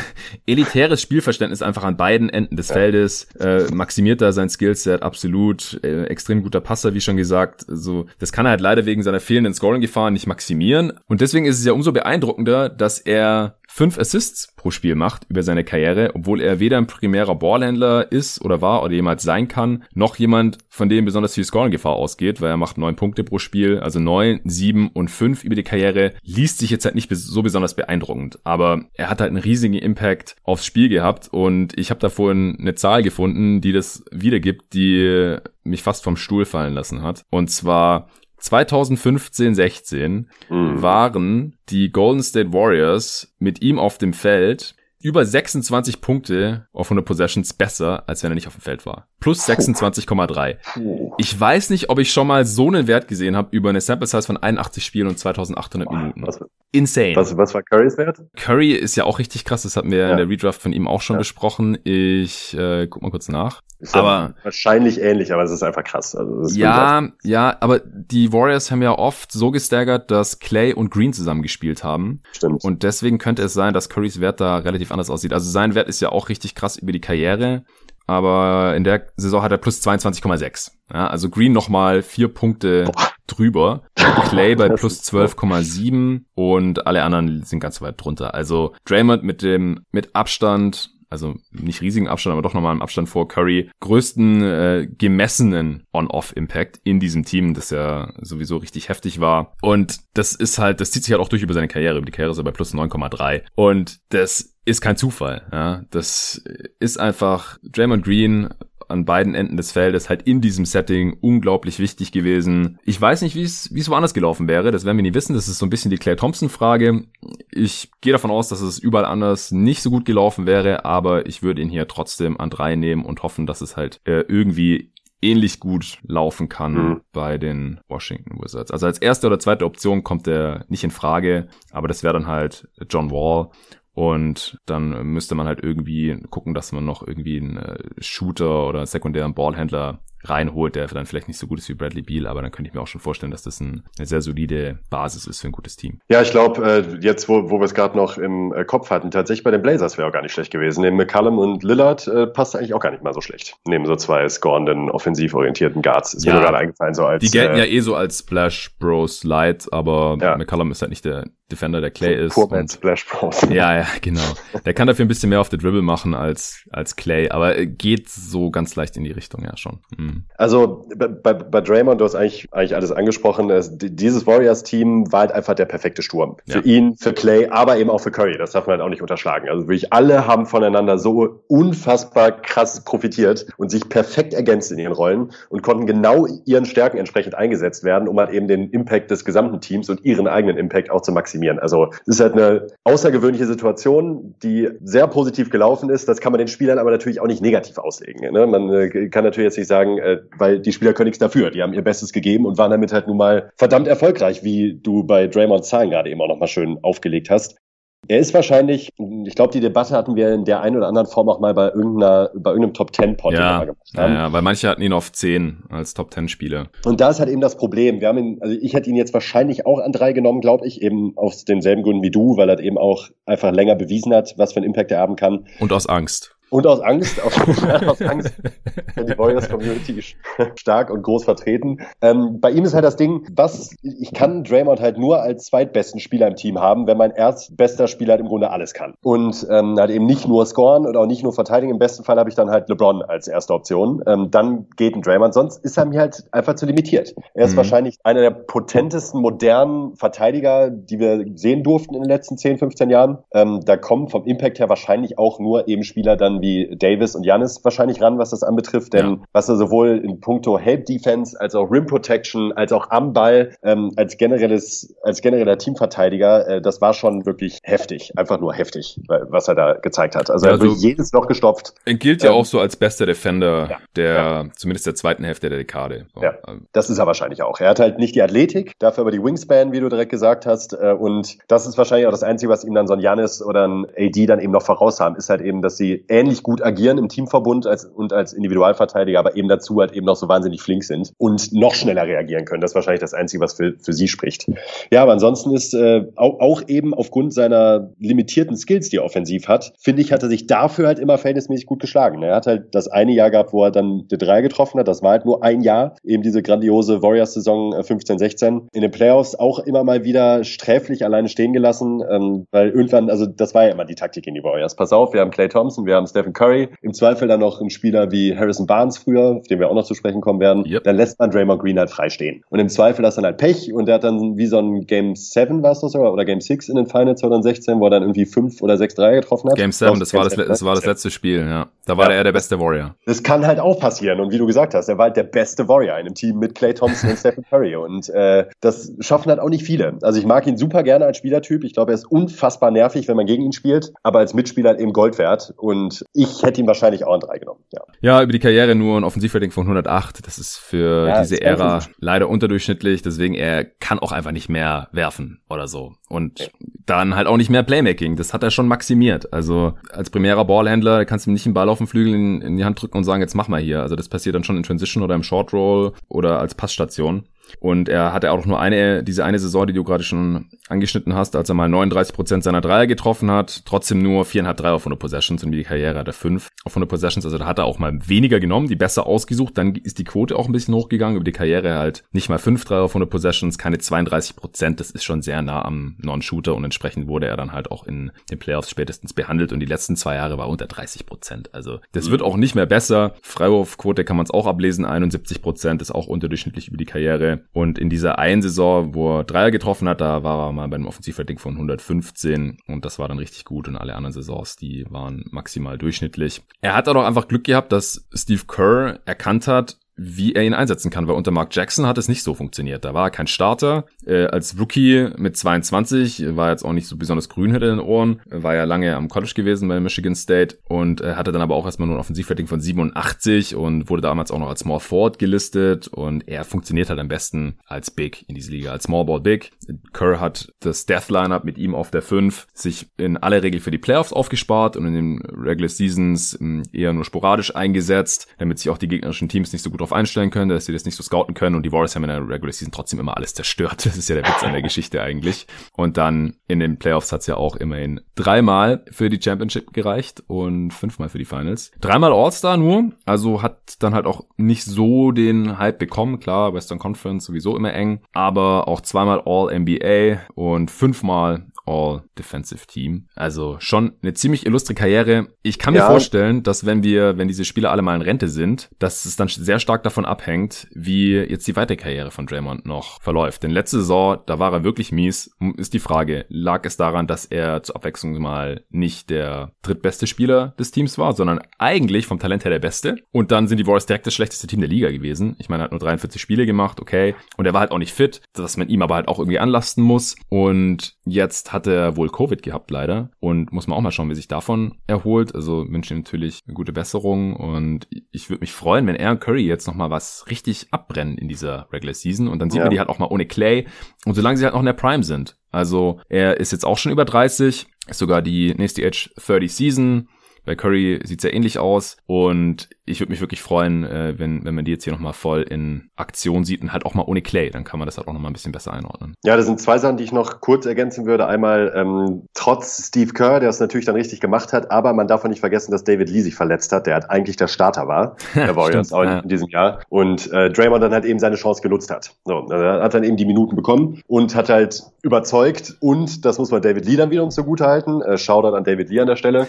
ähm, der es halt auch ohne zu murren akzeptiert hat, als er wieder fit war, dass er dann eben von der Bank kommt in diesem Warriors-Team. Und er war halt immerhin auch ein 20-Punkte-Scorer in diesem Warriors-Team. Ne? Darf man nicht mhm. unterschätzen. Als auch kein Nobody, äh, David Lee. Ähm, das, und auch ein guter Passgeber als Big. Also hat eigentlich auch gar nicht mal so schlecht reingepasst. Aber Draymond hat das Ganze dann halt eben nochmal auf so ein anderes Level gehievt. Ähm, aber meine ich nur eben, also Lee war halt auch verletzt. Wer weiß, ob, wenn sich David Lee nicht in der Form verletzt hätte, ob Draymond jemals so durchgekommen wäre. Ist ein spannendes What-If, finde ich. Ähm, ja. Und dann noch zu deinem letzten Punkt. Ich glaube, Draymond wird auch ein Spieler sein, der so in 10, 15, 20 Jahren auch ähm, massiv die Lager spaltet und manche Leute dann eben auf seine Career-Stats verweisen, so, ey, der Typ hat fünf Rebounds geholt, äh, acht Punkte gemacht, jetzt komme ich hier nicht mit Star an. Ähm, und dann das andere Lager, die ihn halt auch e eben haben spielen sehen und auch die Stat-Heads, die hat eben gesagt, ja, der Impact war äh, gigantisch, gerade in den Meisterjahren, ähm, weil die Stats bei ihm halt eben nicht so krass hergeben. Die Boxscore-Stats. Ähm, die Boxscore-Stats, genau, was er für, ein, für einen Impact hätte. Er ist jetzt ja eben auch kein Rodman, der eben seine 14, 15, 16 Rebounds holt, sondern halt wirklich sehr bescheiden ähm, vom, vom, von den Boxscore-Stats her. Und das wird, glaube ich, spannend in den nächsten 10, 15 Jahren, wie er so hängen bleibt als Spieler. Ja, ja, weil bei den Advanced Stats, da ist er auch äh, in einigen auf Platz drei direkt hinter Davis und Lillard. Also ja, okay. äh, die Over Replacement Player, Box plus Minus, da ist er jeweils auf Platz drei Und bei den Winchers per 48 auf Platz vier Und dann gibt's ja noch eine andere, eine ganze Reihe an anderen Advanced Analytics. Äh, wir haben jetzt ein paar Mal gesagt, dass er klein ist und weil er eine lange Wingspan hat, das will ich noch kurz mit Zahlen versehen. Also er ist unter zwei Meter, wird mit 6'6 gelistet, das ist wahrscheinlich aber sogar in Schuhen, also deutlich unter zwei Meter und hat eine Wingspan von über 7'1, also zwei Meter. 17. Das ist quasi eine plus 20 Zentimeter Wingspan. Das ist schon ziemlich insane und dadurch ist er halt einer der besten Rim Protector, obwohl er ganz klar eigentlich nur eine Wing Size hat, wenn man von der Stirnhöhe ausgeht. Und er ist halt auch ein Spieler, der dahingehend ein bisschen die Evaluation von von Spielern, auch von Prospect verändert hat. Einfach, dass man nicht sagt, oh, du bist unter zwei Meter, du bist auf keinen Fall ein Big oder kannst niemals ein guter Rim Protector sein. Vor allem, wenn man nicht so super athletisch ist. Draymond Green ist das halt alles und trotzdem der vielleicht beste Defender, ja, zumindest mal zwischen 2015 und 2019 oder so. Gut, an drei, Draymond Green, also zu den Washington Wizards. an vier bist du wieder dran und da picken die Cleveland Cavaliers. Hey, mal wieder ein hoher Pick für die Cavs. Wer hätte uh. gedacht? Damals Dion Waiters gezogen. Ich gehe mal stark davon aus, dass du den nicht nimmst. Nee, ich nehme dann jetzt natürlich den aktuellen Washington Wizard und zwar Bradley Beal. Ja. Natürlich. Ja, da kann man leider gar nicht so viel sagen zu Bradley Beal, finde ich. Ähm, bei ihm herrscht natürlich, wie du es gerade gesagt hast, ein krasser Recency Bias aktuell. Er hat halt sein erstes gutes Jahr eigentlich erst in seiner fünften Saison aufgelegt und war davor halt tatsächlich ja. einfach nicht wirklich mehr als als ein ineffizienter Chucker, so böse sich das anhört. Mhm. Er war eigentlich nie ein guter Playmaker zu Beginn seiner Karriere und hat eben sehr gerne geworfen, war dabei ziemlich ineffizient und halt ein schlechter Verteidiger. Das hat sich dann halt eben durchaus geändert und man muss sagen, dass jetzt so die letzten vier Jahre, davon aber vor allen Dingen eben die Saison 16, 17 und jetzt die letzten beiden Jahre, er halt wirklich gut abgeliefert hat. Dann ist er halt, wie du es eben kurz gesagt hast, im Grunde ein 30-Punkte-Scorer, der dabei auch noch effizient ist und noch solides Playmaking mitbringt, was er auch dieses Jahr ziemlich gut nochmal gezeigt hat. Ja. Ähm, er ist kein guter Verteidiger, trotzdem glaube ich, würde ich ihn da zum Beispiel in der Summe höher einschätzen als ein Lillard zum Beispiel. Ja. Ich glaube nämlich schon, dass er eben im Teamverbund ähm, durchaus solide Leistung bringen kann. Also ich glaube jetzt nicht, dass er ein Loch ist, gerade wenn er in einem starken Defensivteam spielt. Und äh, erste Option, oh, schwierig, nicht bei einem wirklich guten Team, aber ich glaube, er wäre einer der besten zweiten Optionen in der Liga, die man sich so wünschen könnte in seinem Team. Und ich hätte ihn wahnsinnig spannend jetzt auch mal oder fände ihn jetzt auch mal wahnsinnig spannend. Nicht neben Russell Westbrook, sondern zum Beispiel bei den Nuggets hätte ich ihn jetzt super gefunden oder bei einem Team, die halt wirklich ernsthafte Ambitionen haben und würde sehr gerne sehen, wie er da funktioniert als Scorer und auch als Playmaker. Mhm. Er legt über die Karriere schon 21 Punkte pro Spiel auf, äh, vier Rebounds, vier Assists. Das ist Platz drei in dieser Class. Hinter Lillard und Davis, die fast gleich viele Punkte pro Spiel übrigens auflegen. Lillard 24,2, Davis 24, Lillard bei 24,4 und 6,5, Davis bei 24,10 und 2, das äh, hatte ich vorhin gar nicht genannt, das will ich hier noch nachreichen. Und Beal halt bei 21,4 und 4. Ist er für dich klar über Chris Middleton eigentlich? Oh, ja, ich, mir fällt es wirklich wahnsinnig schwer, mich da irgendwie zu lösen. So von meinem aktuellen Empfinden. Also ich hätte wahrscheinlich, ich könnte mir gut vorstellen, dass ich vor letzter Saison Nein gesagt hätte. Hm. Und jetzt finde ich sie halt schon ziemlich eng beieinander. Also ich glaube, also ich könnte mir halt vorstellen, dass Beal in der Rolle von Middleton besser wäre, als Middleton das gerade ist. Na, das ist oder interessant. Beziehungsweise, hm. Oder den, den, beziehungsweise den Bugs noch mehr bringen könnte, als ja. es Middleton tut. Und damit ja. möchte ich Middleton überhaupt nicht in Frage stellen. Ja. Ich mag ihn erstens gerne und er ist auch ein super Spieler, aber zu dem kommen wir gleich noch. Ja, ich glaube, dass Beal, äh, also ich glaube, Middleton könnte niemals bei einem Playoff-Team die erste Option sein. Das glaube ich nämlich auch nicht. Das, Biel schon. Das hat er halt auch jetzt gezeigt, als Janis dann verletzt war und so. Das hat er, hat er einfach nicht konstant gebracht. Und Biel kann das halt schon. Also ich glaube, wenn Biel bessere Defender letztes Jahr neben sich gehabt hätte bei den Wizards, wenn die nicht die schlechteste Defense aller Zeiten nach D-Rating gehabt hätten, dann wären die halt auch in die Playoffs gekommen. Middleton ist der bessere Defender. Playmaking nehmen sie sich, glaube ich, gar nicht so viel. Beal wahrscheinlich einfach, weil er ein gefährlicherer Scorer ist, äh, ist da wahrscheinlich auch noch ein bisschen besser. Und Beal hatte individuell gesehen bisher auch die bessere Karriere, auch weil Middleton war ein Second-Round-Pick und hat dann auch ein paar Jahre gebraucht, bis er sich etablieren konnte. Ich habe auf jeden Fall kurz drüber nachgedacht, aber habe dann auch gedacht, also nicht nur für die Cavs, äh, Post-LeBron Cavs, hätte ich hier eher Bradley Beal genommen. Also ist als erste Option jetzt effizient gewesen, aber hat halt dann die Verteidigung eingestellt. Ich finde schon, dass er die Jahre davor sich deutlich gesteigert hatte in der Defense, hat ja auch den mhm. Körper und kann da durchaus gegenhalten und dann solide sein in der Defense. Jetzt nicht so ein klares Plus wie Chris Middleton wahrscheinlich, aber ich glaube, er kann schon Teil von der guten Defense sein, ja. äh, wenn halt er einen Spieler neben sich hat, der auch die Offense schultern kann, wie es halt mit John Wall in deren besten Jahren der Fall war. Als zweite Option ist aber wahrscheinlich besser. Also gerade hier in diesem Milwaukee Bucks Szenario könnte ich mir sehr gut vorstellen. Vor allem, wenn halt im Halbfeld nichts geht, wenn Janis da irgendwie in Playoffs wieder komplett in die Schranken verwiesen wird, dann äh, könnte no so hate. halt no hate, aber er muss es halt immer noch beweisen. Sorry. Ja.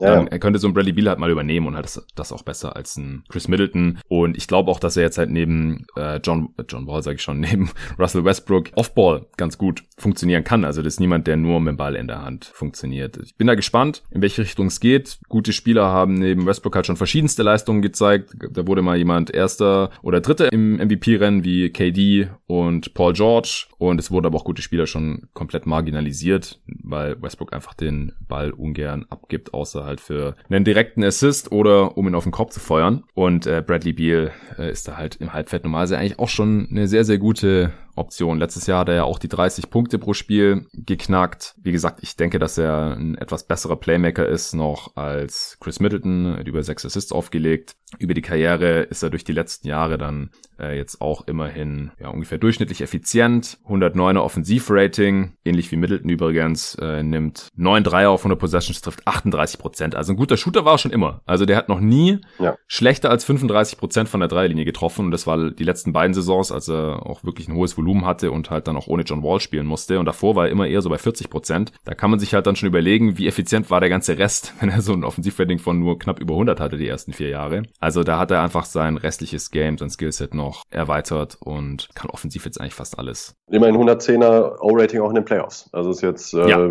ist jetzt nicht so, als wäre er da massiv eingebrochen. Ja, hat er auch schon 40 Spiele gemacht. Also vergisst man auch leicht, weil es jetzt unterm Strich natürlich relativ enttäuschend war, John Walls Karriere als First Pick bei den Wizards und Bradley Beal als dritter Pick, die galten ja schon eine Zeit lang so als kommendes äh, Backcourt-Star-Duo. Aber die waren äh, vier von fünf Jahren zwischen 2013 und 2017 in den Playoffs. Dreimal auch in der zweiten Runde. Und Beal hat eigentlich immer ganz gut geliefert. Ja. Und John Wall übrigens auch. Ja, und das ist dann am Ende auch, wenn ich mir das so nochmal vor Augen führe, auch äh, fühle ich mich dann auch wohl, ihn übermitteln zu nehmen, muss ich sagen. Ja, also ich habe ihn im Endeffekt auch übermittelten, aber es war auf jeden Fall eine Überlegung, die ich vorhin hatte. Ich ja. habe sie auch ja. im selben Tier, beide dann im Endeffekt schon unter Draymond, aber alle so im, im selben Tier. Also kommt dann halt auf die Situation an, was man braucht. Okay, ja, Cleveland, ich glaube, LeBron hätte sich gefreut, als er zurückkam nach Cleveland, wenn da Bradley Beal anstatt Dion Waiters gewesen wäre. an fünf, aber noch ein deutlich schlechterer Spieler, auch einer der zwei Busts hier in den Top 14 oder 15, die ich äh, vorhin schon erwähnt habe, und zwar Thomas Robinson von den Sacramento Kings damals gedraftet, von wem auch sonst. Also die haben mit Abstand die meisten Busts hier, auch in unseren Redrafts fällt es mir immer wieder auf. Von Kansas, wo er ziemlich dominiert hatte, war aber auch schon ein älterer Spieler und ziemlich athletisch und sehr, sehr kräftig und konnte da dann halt so als ein bisschen undersized Big, der überhaupt keinen Wurf hat und auch ein mieser Defender ist und kein Playmaking hat, konnte da halt ziemlich biesten am College und die Kings haben gedacht, ah ja, cool, äh, hier Frontcourt-Partner für DeMarcus Cousins Cousins. Die haben aber überhaupt nicht zusammengepasst und die Kings haben sehr schnell gemerkt, oh, der ist ja gar nicht so gut. Lassen wir lieber schnell wegtraden, solange wir noch irgendwas für den zurückbekommen. Und dann war er noch kurz in Houston und Portland und dann eigentlich auch schon raus aus der Liga. Also leider ein kompletter Bast hier, Thomas Robinson. Ich nehme an 5 jetzt dann äh, natürlich Chris Middleton. Wir haben ja gerade schon relativ viel über ihn gesprochen. Damals erst an 39 von Detroit Pistons gedraftet. Good job, Detroit. Äh, leider dann nach nur einer Saison schon zusammen mit Brandon Knight gegen Brandon Jennings getradet. Herzlichen Glückwunsch, das war Quatsch. Brandon Jennings, ja. Ja, also Brandon Knight hat jetzt keine geile Karriere, Brandon Jennings auch nicht. Wir haben über beide schon gesprochen hier in den vergangenen Redrafts. Aber das ist ja eigentlich schon ein Wash. Und dann halt noch Chris Middleton Middleton draufzulegen, nachdem man ihn anscheinend besser evaluiert hat als alle anderen Teams und dann aber immer noch nicht so gut evaluiert hat in seiner ersten NBA-Saison, um zu sagen, warte mal, das könnte mal ein All-Star werden, den traden wir jetzt natürlich nicht weg. Und Milwaukee hat sich gefreut, denn da hat er sich dann halt wirklich gemacht und über die Karriere langsam aber sicher halt Richtung All-Star gemausert und die letzten beiden Saisons war er dann auch All-Star und damit halt auch einmal mehr als Bradley Beal. Nee, Bradley Beal auch nur zweimal. Letzte Saison hat er es ja nicht geschafft. Stimmt, da war was. Beide zweimal All-Star. Bradley Beal hat es einmal noch ins All-Rookie-Team geschafft. Also was die Accolades angeht, da sind sie gleich auf. Middleton macht 16,3 Punkte pro Spiel über die Karriere, 5 Rebounds, dreieinhalb Assists, trifft 39% seiner Dreier bei doch schon sehr ordentlichem Volumen. Äh, 7 Dreier auf 100 Possessions, also schon deutlich weniger als Bradley Beal. Ist nicht ganz der High-Volume-Shooter die letzten zwei Jahre, jetzt Richtung 9, aber davor hat er sich seine Dreier schon sehr, sehr gut ausgesucht. Offensivrating von 110. Er ist äh, durch seine Länge, ich glaube, er hat auch sehr, sehr lange Arme, schon nochmal deutlich besserer Defender als Bradley Beal. Aber wie gesagt, äh, ist halt als, als zweite Option, selbst sogar manchmal überfordert bei den Bucks. Also im Optimalfall ist er wahrscheinlich sogar nur eine dritte Option, denke ich, bei einem mhm. Championship-Team. Ja, im besten pa Fall. Ja, passt aber in jedes Team. Also mit seinem Skillset, Wurf, Defense, bisschen, bisschen Passing und äh, ja, sekundäres oder tertiäres Playmaking und Scoring. Late Bloomer. Der kann halt auch als, als, als Scorer irgendwie alles so ein bisschen, habe ich bei ihm immer das Gefühl. Ne? Ist im Post gar nicht schlecht, äh,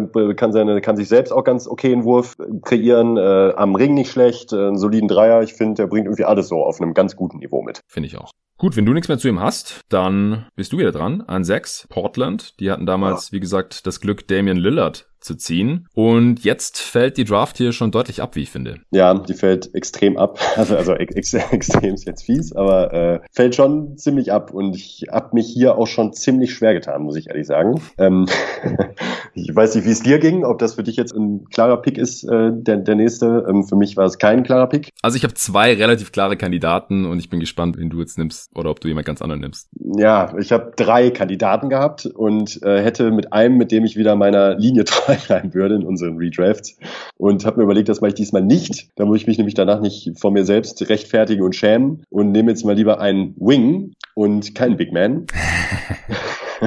Und zwar nehme ich jetzt einfach mal äh, Harrison Barnes. Ja, den habe ich ja auch tatsächlich. Oh.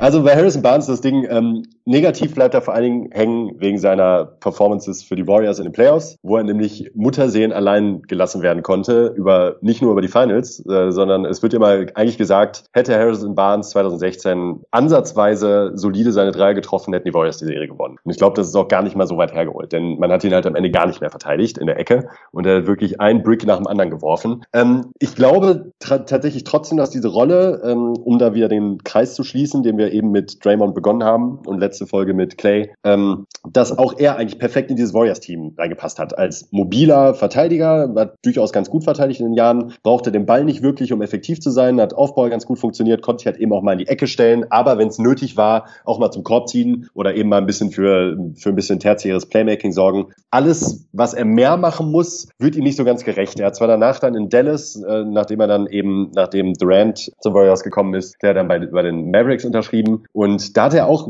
ganz okaye Saisons eigentlich gezeigt. Also eben dann auch teilweise, wenn ich mich nicht täusche, von Erinnerung als erste Option. Ja, ja. Ähm, da war Dirk halt schon so alt, dass, dass Barnes schon so, so als 1A genau. oder 1B durchgehen konnte. Da war er dann aber eben halt auch überhaupt nicht mehr effizient. Äh, also jetzt auch nicht katastrophal, aber einfach nicht mehr gut, denn er ist halt einfach nun mal keine erste Scoring-Option für kein Team. Weder für ein Borderline-Playoff-Team und erst recht nicht für ein Playoff-Team. Ich glaube aber, dass halt eben nach wie vor auch mit seinem Frame und seiner Wingspan ähm, als dritte, vierte, also auf jeden Fall als Starter, auch bei einem Contender immer noch gut funktionieren könnte. Das hat man jetzt halt leider nicht mehr so oft gesehen bei ihm, denn er hat halt eben einfach gespielt jetzt bei den Kings und damit war es das wahrscheinlich auch mehr ja, oder weniger. Er hat das Geld genommen, also er hat sich fürs Geld entschieden einfach. Geld, genau, was man ihm nicht vorwerfen kann in keinerlei Hinsicht, aber ich glaube, ähm, ich mag ihn eigentlich ganz gerne als Spielertyp. Er ist keine erste Option, keine zweite Option, aber als Ergänzungsspieler auch bei einem Contender, glaube ich, durchaus wertvoll. Ja, also ich habe mir fast dasselbe aufgeschrieben. Ich habe das mal in zwei Zahlen fassen können. Im Prinzip kann man sagen, solange seine Usage Rate unter 20% bleibt, also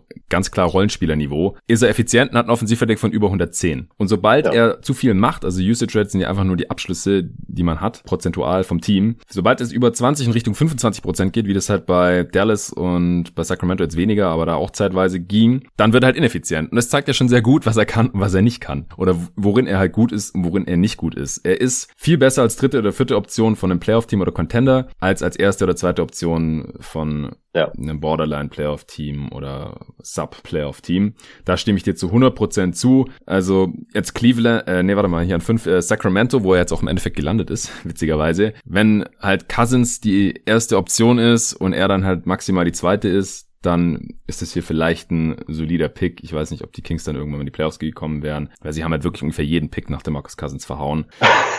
und Barnes, was da noch interessant ist, der galt in der Highschool ja schon so als nächster Kobe, äh, war dann zwei Jahre bei North Carolina, was ein Jahr zu lang war, denn nach dem ersten Jahr hatte er noch mehr Hype und ist ja oft so bei Freshmen, wenn die mal hohe Recruiting Ranks hatten, und dann nicht so toll sind am College, dann wäre die trotzdem noch relativ hoch gepickt. Und dann äh, war aber schon klar nach den zwei Jahren am College, dass er jetzt nicht der nächste Superstar ist und ist dann nur noch an sieben gepickt worden, dann halt von den Warriors, die zu dem Zeitpunkt halt schon die Splash Bros hatten und was ich auch immer witzig finde in dem Zusammenhang, Draymond zählt ja immer alle Teams auf, die ihn übergangen haben, weil er erst dann 35 gepickt wurde. Aber eigentlich muss er die Warriors auch nennen, die, denn die haben zwei Picks vor ihm nicht auf ihn verwendet, sondern halt auf Barnes und Isili ja.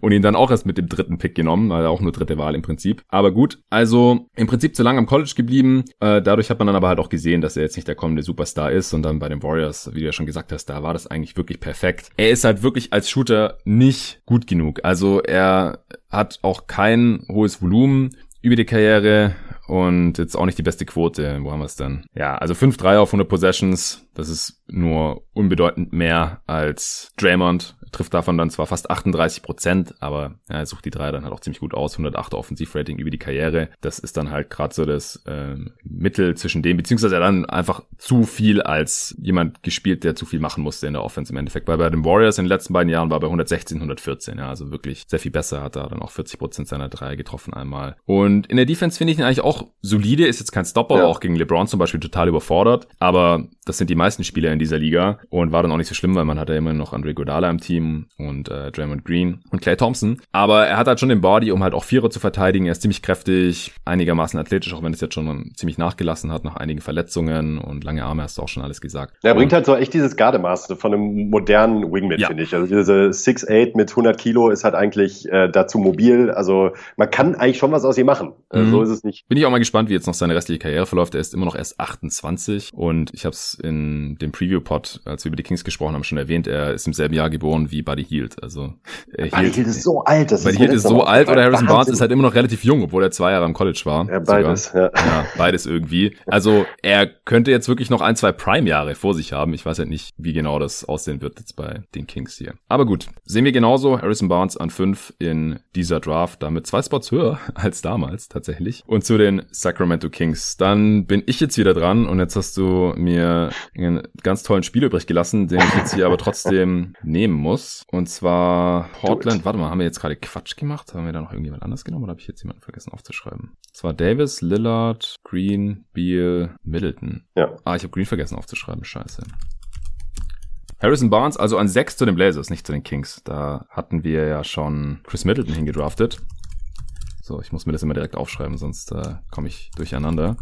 Nee, an sechs zu den Blazers, Harrison Barnes, dann bin ich an sieben jetzt dran. Golden State Warriors, die damals Harrison Barnes gezogen haben. So rum wird ein Schuh draus. Und ich denke, ich muss hier jetzt Andre Drummond nehmen.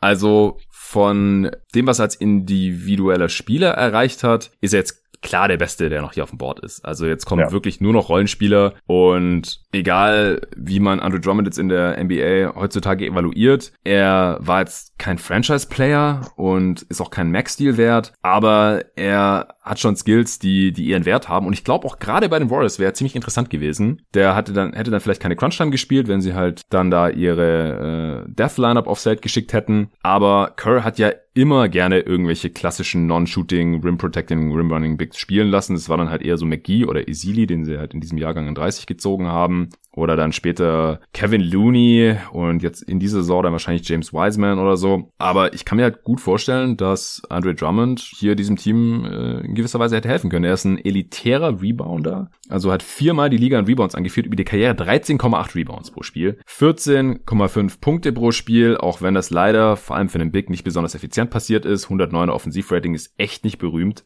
Und das liegt auch einfach daran, dass man jahrelang einfach hacken konnte und er seine Freiwürfe mit einer katastrophal miesen Quote getroffen hat. Das ist wirklich eine der schlechtesten Quoten der gesamten NBA-Historie, zumindest der letzten 20 Jahre. Also nochmal deutlich schlechter als irgendwie Dwight Howard oder Shaq. Äh, er hat sich sogar jetzt ein bisschen steigern können, aber er war eine Zeit lang echt konstant unter 40 Prozent. Mittlerweile ist er bei 46 Prozent Karrierewert angekommen, weil er jetzt ein paar Jahre hatte, wenigstens wo er so um die 60 Prozent war, was immer noch nicht berühmt ist, aber da, ja, ist es wenigstens dann noch ein effizienter Abschluss. Aber 40 Prozent kann man halt jederzeit machen, weil das sind halt 0,8 Punkte pro Shot und das ist eine wirklich ganz, ganz miese Effizienz äh, ist auch immer ein Spieler, der Sachen machen wollte, die er nicht richtig kann. Ja, dieses alte körperlich dominanter Big Man Syndrom ohne Skills. Ich will aufposten.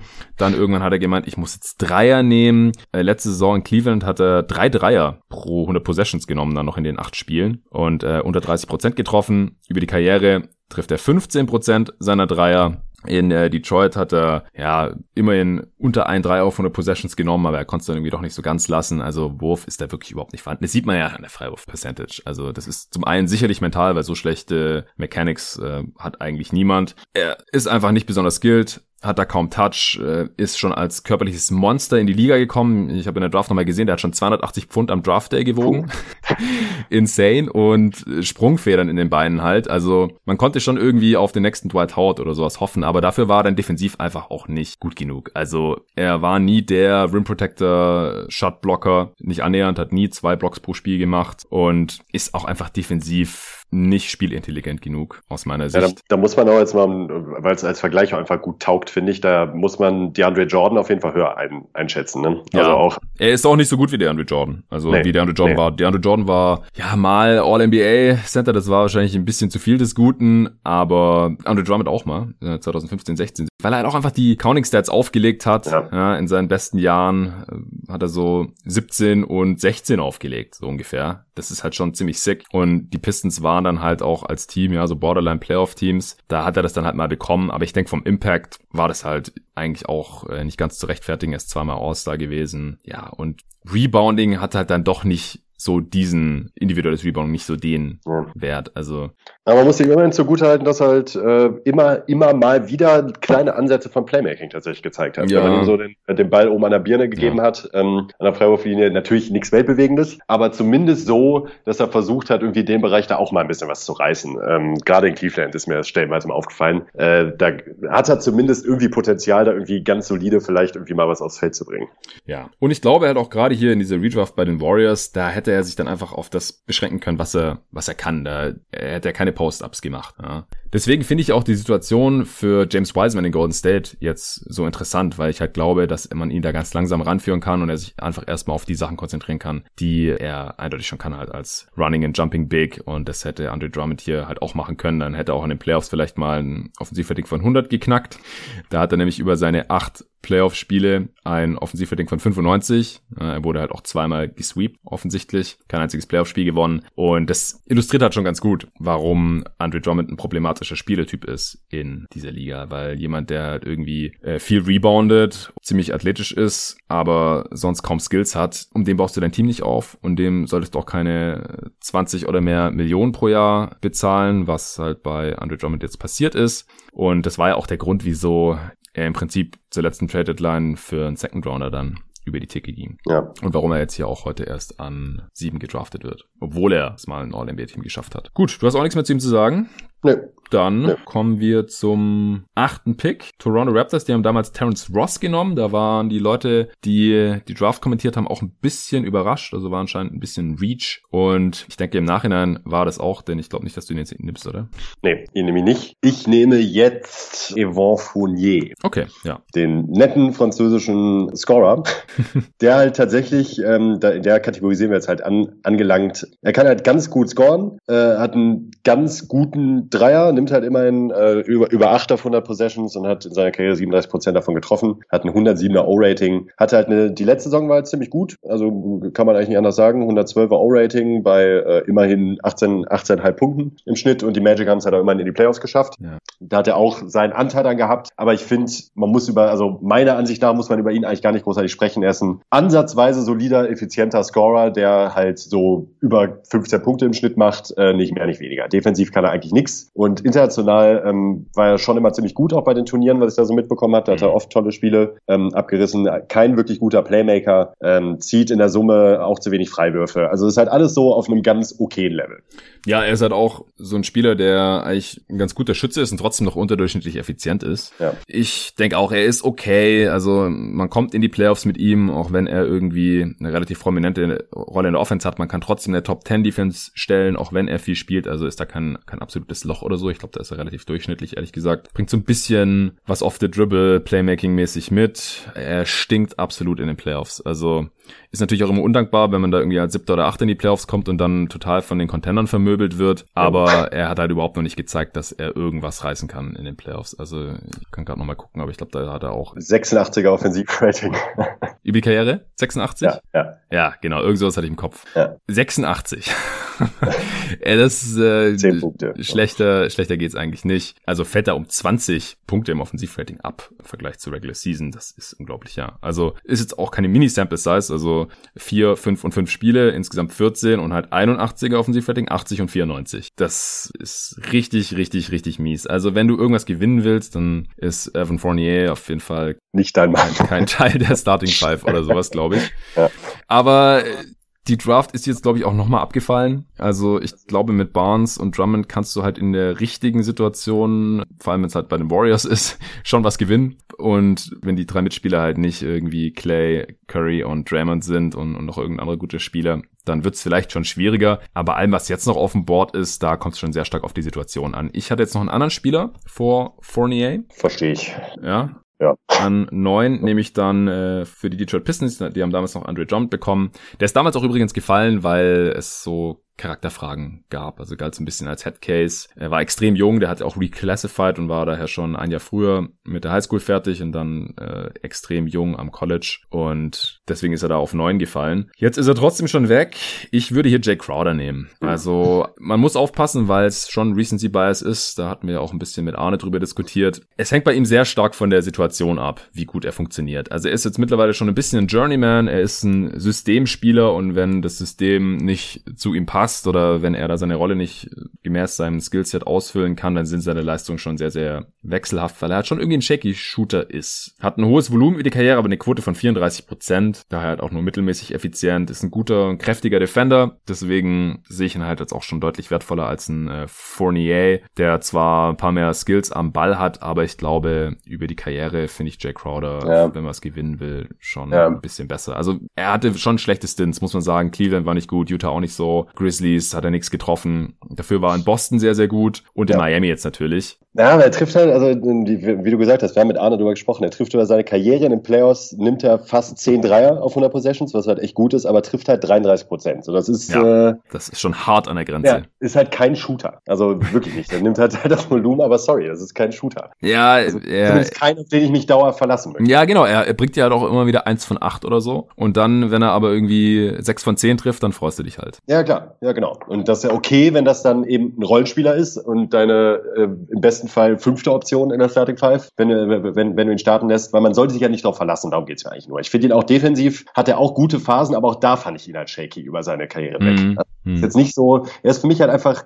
keine Konstanz als Spieler. Nee, er ist kein Elite-Defender und kein Elite-Shooter, sonst hätte er natürlich hier in der Free Agency auch mehr als die Mid-Level bekommen. Ich hoffe jetzt halt, dass er es bei den Suns ähnlich gut passt wie bei den Heat und es nicht so aussieht wie in, in Utah oder Cleveland oder so. Ja. Das äh, weiß man halt vorher nicht und deswegen ist er in dieser Draft jetzt halt auch auf neun gefallen.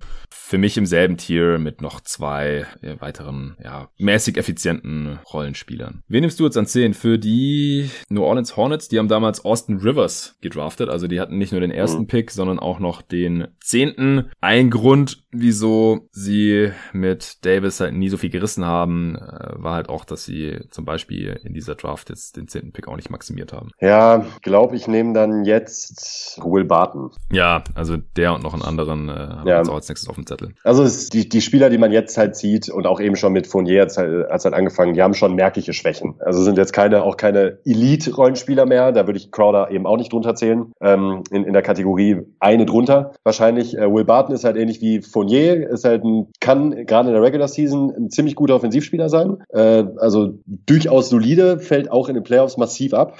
Schafft dann, kratzt dann da eben leider auch nur noch so gerade eben an den 100, am 100er Offensivrating. Mm. Ähm, ist ein besserer Playmaker als Fournier, um jetzt mal den direkten Vergleich ähm, zu holen. Ist auch kein guter Verteidiger, aber bringt halt immerhin so ein bisschen Size mit. Ist halt fast zwei Meter, hat halt ein bisschen Wingspan und ist nicht katastrophal auf dem Platz. Ja. Ist aber eben auch in den Playoffs kein Spieler, auf den ich mich verlassen würde. Der hat jetzt gefehlt für die Nuggets in der letzten Postseason mm. und mhm. hätte dem Team vielleicht helfen können an einer einen oder anderen Stelle, aber im Worst Case bringt dann halt eben auch nicht mehr als ein Michael Porter Jr., äh, sondern hält halt viel drauf, trifft im, im schlechtesten Fall halt eben auch wenig und ist defensiv ziemlich schwierig zu spielen, gerade eben neben Spielern wie Jokic und Murray. Ja, viel mehr fällt mir zu ihm auch nicht ein. Ja. Stellenweise unterschätzt, sorry, ähm, stellenweise fand ich ihn schon unterschätzt. Also er war, hatte halt ein paar Jahre, wo er halt in der Regular Season wirklich gute Offensivsaisons aufgelegt hat. In den Saisons 16, 17 und 17, 18 hat er halt ein 112er und ein 113er Offensivrating gehabt. Dabei auch eben ansprechend gescored, 13 äh, und 15 Punkte im Schnitt. Dreier viermal. Dreier, genau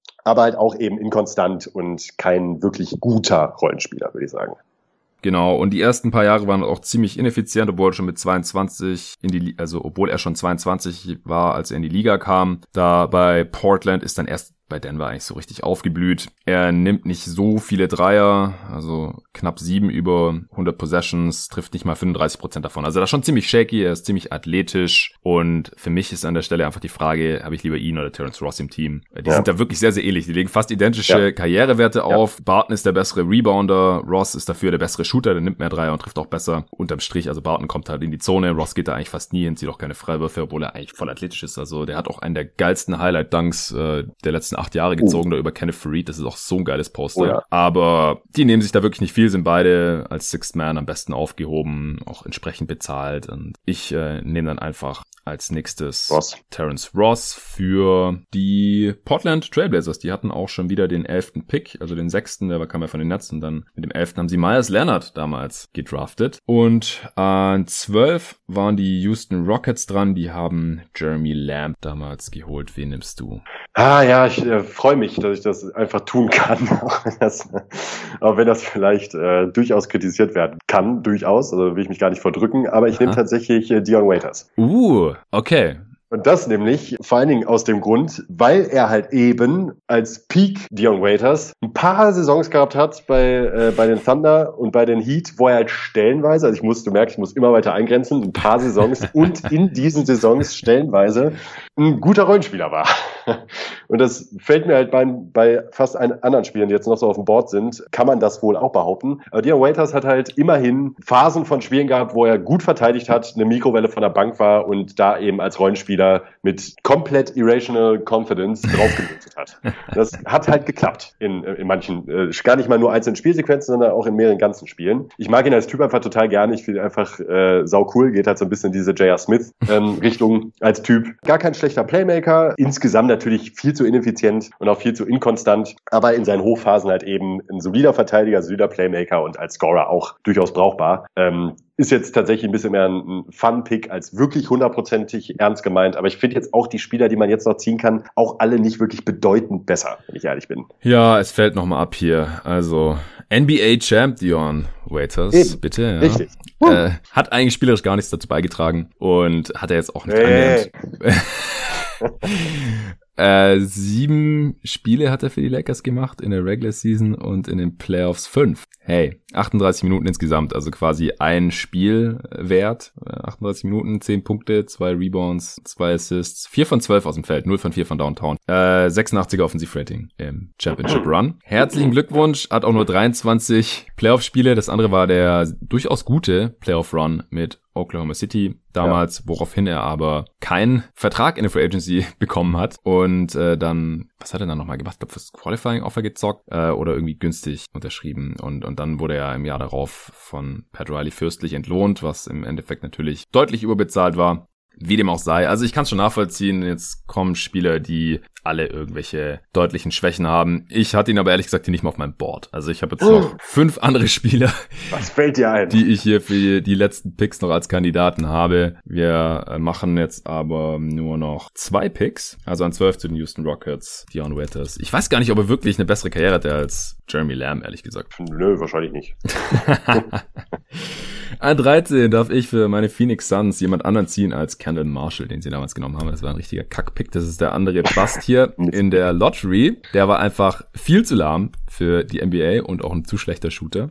Ich nehme jetzt Maurice Harkless, ist ein athletischer Defender, der leider keinen besonders guten Wurf hat, denn sonst wäre er deutlich früher weggegangen hier in dieser Draft das, was er macht, macht er immerhin durchschnittlich effizient. Offensivrating von 108. In seinen besten Jahren in Portland war sogar sehr, sehr effizient. 117er, 114er, 112er. Offensivrating Letzte Saison wurde er dann, nachdem er bei den Clippers gespielt hatten, da auch oft das schwerste defensive Matchup bekommen hat, damit Kawhi und Paul George sich ein bisschen ausruhen können in der Regular Season. Wurde dann aber gegen Marcus Morris, äh, Marcus Morris getradet, der natürlich ein Upgrade über ihn darstellt, denn der kann durchaus ein bisschen mehr mit dem Ball anfangen und Harkless halt nicht. Er nimmt nur 4-3 auf 100 Possessions und trifft nur 33% über die Karriere. Der hatte zwei Jahre, in denen er ganz gut getroffen hat, nämlich fast 42 Prozent bei fast fünf Versuchen auf 100 Possessions 2017-18. Und ich glaube, das war das Jahr, da hat er dann gegen Ende der Saison aufgehört, Dreier zu nehmen, weil er hat eine Klausel im Vertrag gehabt, wenn er einen gewissen, eine gewisse Percentage trifft von hinter der Dreierlinie, dann hat er einen Bonus bekommen. Und oh. das wollte er sich nicht kaputt machen, was halt auch nicht der Sinn der Sache ist bei solchen Boni und bei solchen Klauseln.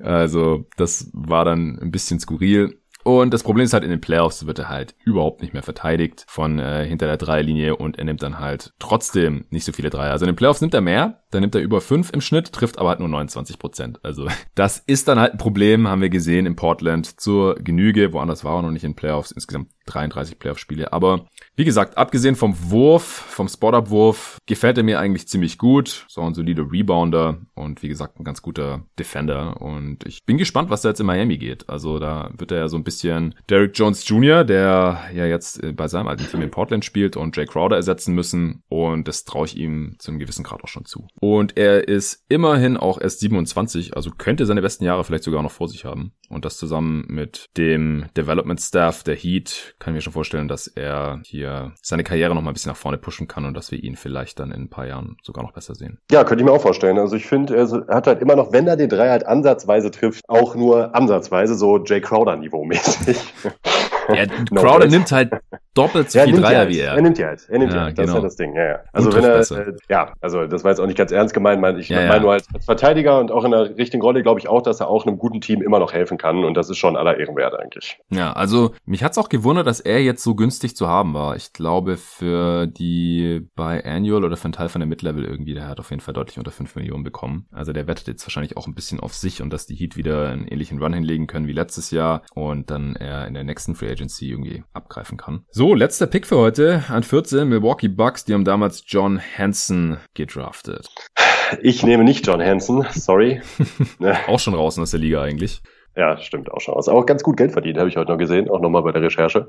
Aber ja, die 60 Millionen verdient in seiner Karriere. Das ja, der hat einen, einen dicken Deal hat er bekommen. Ne? Ja. Ähm, ich nehme Kent Basemore. Ja, Mann, undrafted Spieler, den hatte ich auch noch hier auf der Liste. Äh, ist halt extrem ineffizient über die Karriere leider. Eben. War nie, Doch, äh, nicht halt eine effiziente Saison, das ist schon krass. Nee, Nee, der hat halt keine effiziente Saison. Aber hey, die Draft ist halt nicht wirklich tief. Sein bestes Offensivrating war äh, 103. Äh, in 25 Spielen. In, in 25 Spielen. Ähm, auch als Verteidiger mal ganz hochgejubelt, so gerade in der, in der Hawks-Zeit kann mich noch daran erinnern, dass er gesagt wurde, er ist eigentlich ein guter Flügelverteidiger, war aber nie so richtig, fand ich. Ja, on-ball ähm, ist er halt ziemlich shifty. So, giftig, aber, ja, ja. Ja, ja, das auf jeden Fall. Nicht mehr, nicht weniger. Viel mehr möchte ich zu Ken Baseball eigentlich auch nicht sagen an der Stelle. Ja, und auch wieder hier, ja, er trifft 35 Prozent von sieben Dreiern von der Possessions über die Karriere. Das ist ja. eigentlich gut. Allein das ist schon Offensivrating von 105. Ja, das heißt, alles andere, was er macht, ist absolut schlecht. Kann nix am Ball sonst. Und auch von der Dreilinie ist er shaky. Also er hat durchaus auch Jahre, wo irgendwie ja. 32, ja. Äh, 33 Prozent rumgekrebst ist. Ich glaube halt auch, dass Golden State jetzt für ihn so fast der Best Case ist. Also wird jetzt auch spielen, weil Clay verletzt ist. Und klar, äh, Ubre und, und Wiggins müssen in die Bresche springen. Aber ich kann mir halt auch vorstellen, dass er da als ähm, 3D für Schnitt vielleicht seine beste Saison haben könnte jetzt äh, mit 31. Und da hat seine Karriere auch angefangen. Äh, da kam er rein als äh, Handtuchwedler von der Bank für anderthalb Saisons und äh, dann ging es kurz zu den Lakers, dann einige Jahre Atlanta. Da hat er auch mal bis zu 13 Punkte pro Spiel gemacht und jetzt die letzten zwei Saisons noch. Äh, nee, es war innerhalb der letzten Saison sogar Portland und Sacramento stimmt, der wurde für Trevor Reza dann noch getradet. Ich hätte jetzt auf dem Board noch gehabt Austin Rivers jo. und Michael Green. Hm? Ah, der ist mir ein bisschen untergegangen. Satoranski, aber der hat halt erst vier Saisons in der NBA gespielt. Ansonsten hätte man ihn jetzt auch schon draften können. Und vielleicht auch mit dem Outlook für die Zukunft. Jeremy Lamb hat man schon erwähnt. Und dann, MKG. Ja, boah, aber wie gesagt, also nicht mal garantierten ja. Vertrag mehr. Ja.